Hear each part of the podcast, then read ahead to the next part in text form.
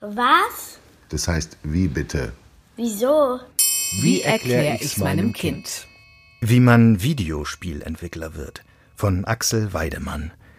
In der Welt des Videospiels läuft es häufig so.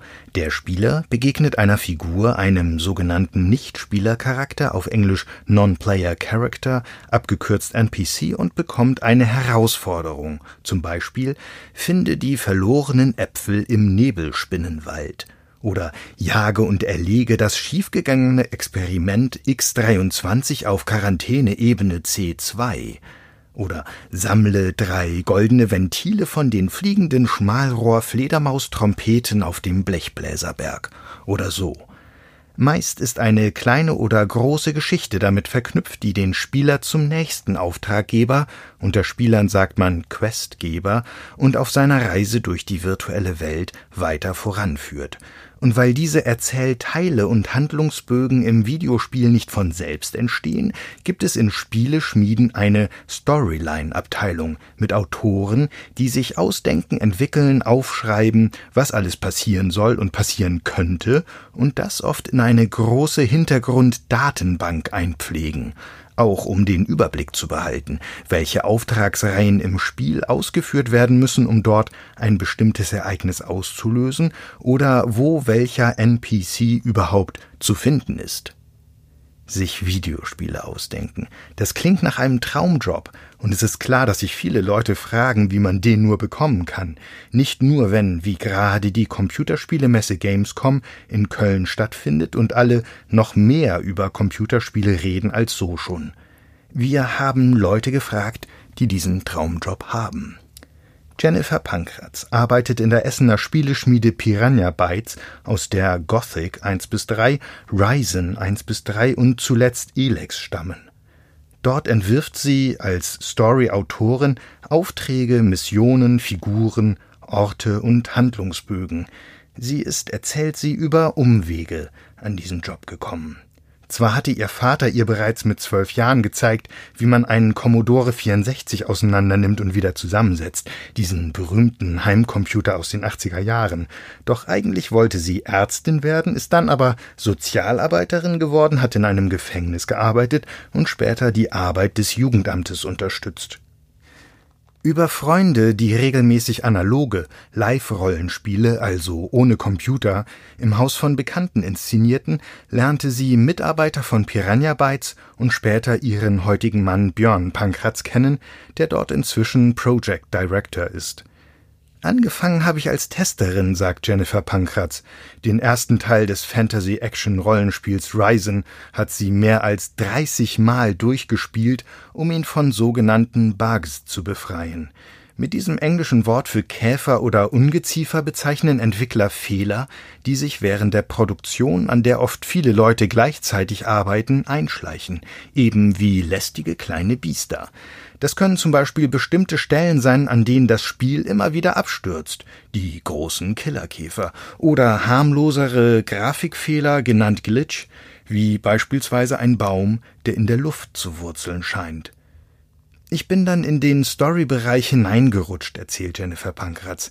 Die Programme, Instrumente und auch das nötige Wissen über die hauseigene Spiele-Engine, also das Programmgerüst, auf dem viele Spiele eines Herstellers laufen und das sich ständig weiterentwickelt, hat sie sich nebenher angeeignet durch Kolleginnen und Kollegen, denen sie über die Schulter schaute, ebenso wie durch sogenannte Tutorials im Internet, die meist in Videoform einfache und auch nicht so einfache Arbeitsschritte in bestimmten Programmen erklären. Tutorials, Selbstständigkeit und autodidaktisches Durchhaltevermögen, also die Bereitschaft, auf eigene Faust zu lernen und dabei nicht die Lust zu verlieren, diese Eigenschaften sind wesentlich für jede Art von Beruf in der Spieleentwicklung egal ob als Programmierer, Autor oder Designer. Der institutionalisierte Weg über die Universität oder Fachhochschule, sagt sie, sei vergleichsweise jung. Früher musste man einfach Leute kennen, die Leute kennen. Gregor Jahn, Mitgründer und Chef des Lost the Game Studios in Hamburg, ist einen solchen institutionellen Weg gegangen. Beim SAE Institut die Abkürzung steht für School of Audio Engineering, also Toningenieursschule, hat er für zwei Jahre 3D-Animation studiert. Aber eigentlich habe ich mir von dem Studium vor allem zwei Dinge versprochen. Leute kennenzulernen und Zeit zu gewinnen, um mein eigenes Projekt voranzuschieben, sagt er. Wie Jennifer Pankratz hat sich Gregor Jahn einen Großteil seines Wissens selbst erworben, Tutorials angesehen, ausprobiert und nachgemacht. Seiten wie pluralsight.com, cgsociety.org, flippednormals.com oder einschlägige Facebook-Gruppen haben ihm dabei geholfen – ich habe wirklich das ganze Internet leer geguckt, sagt er. Das Studium habe er so mit einigem Vorwissen begonnen, doch da war ihm längst klar, wohin der Weg gehen soll, in die eigene Spieleschmiede.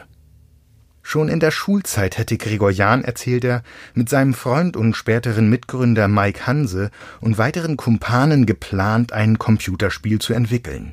In kreativen Montagsrunden tüftelten sie eine komplexe Welt aus, in der andere physikalische Gesetze gelten als bei uns, die Technik aber auf unserem heutigen Stand ist allerdings ohne Elektrizität auskommen muss, weil es die in dieser ausgedachten Welt nicht gibt.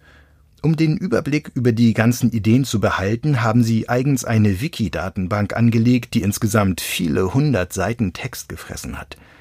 Wir dachten, wenn wir das mit dem Spiel wirklich durchziehen wollen, dann müssen wir eben unser eigenes Studio gründen.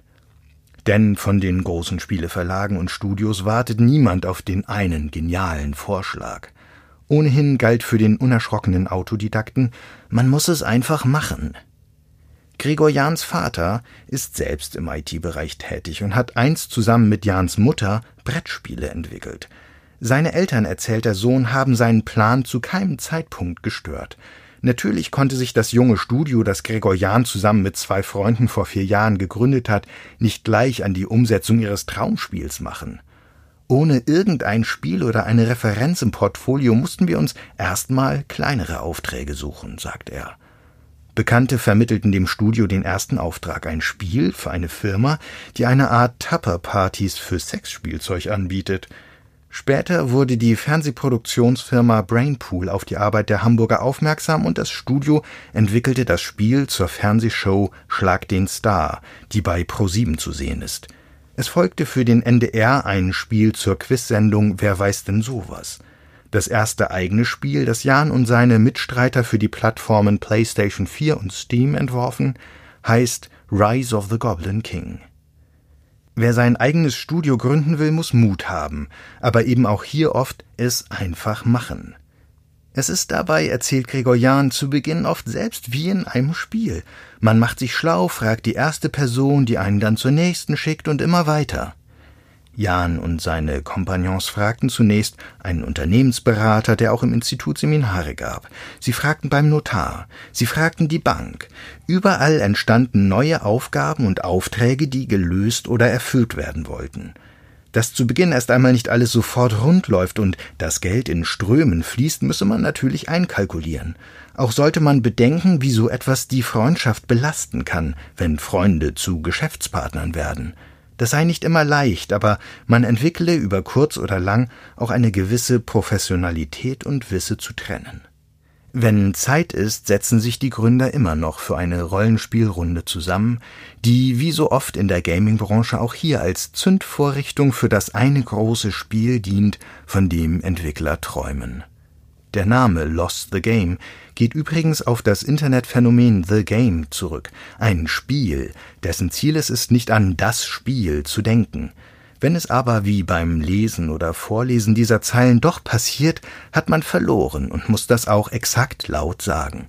Ich habe das Spiel verloren. I lost the game allen, die ihr eigenes Spiel noch finden und vielleicht selbst entwickeln wollen, aber noch unsicher sind, welcher Weg in dieser vergleichsweise jungen Branche der richtige ist, denen sei zuletzt noch das Buch von Björn Bartholdy, Linda Breitlauch, André Xauderner und Gundolf S. Freiermuth empfohlen, um sich einen ersten Überblick zu verschaffen. Games studieren, was, wie, wo, staatliche Studienangebote im Bereich digitaler Spiele. Oh, ich habe das Spiel verloren.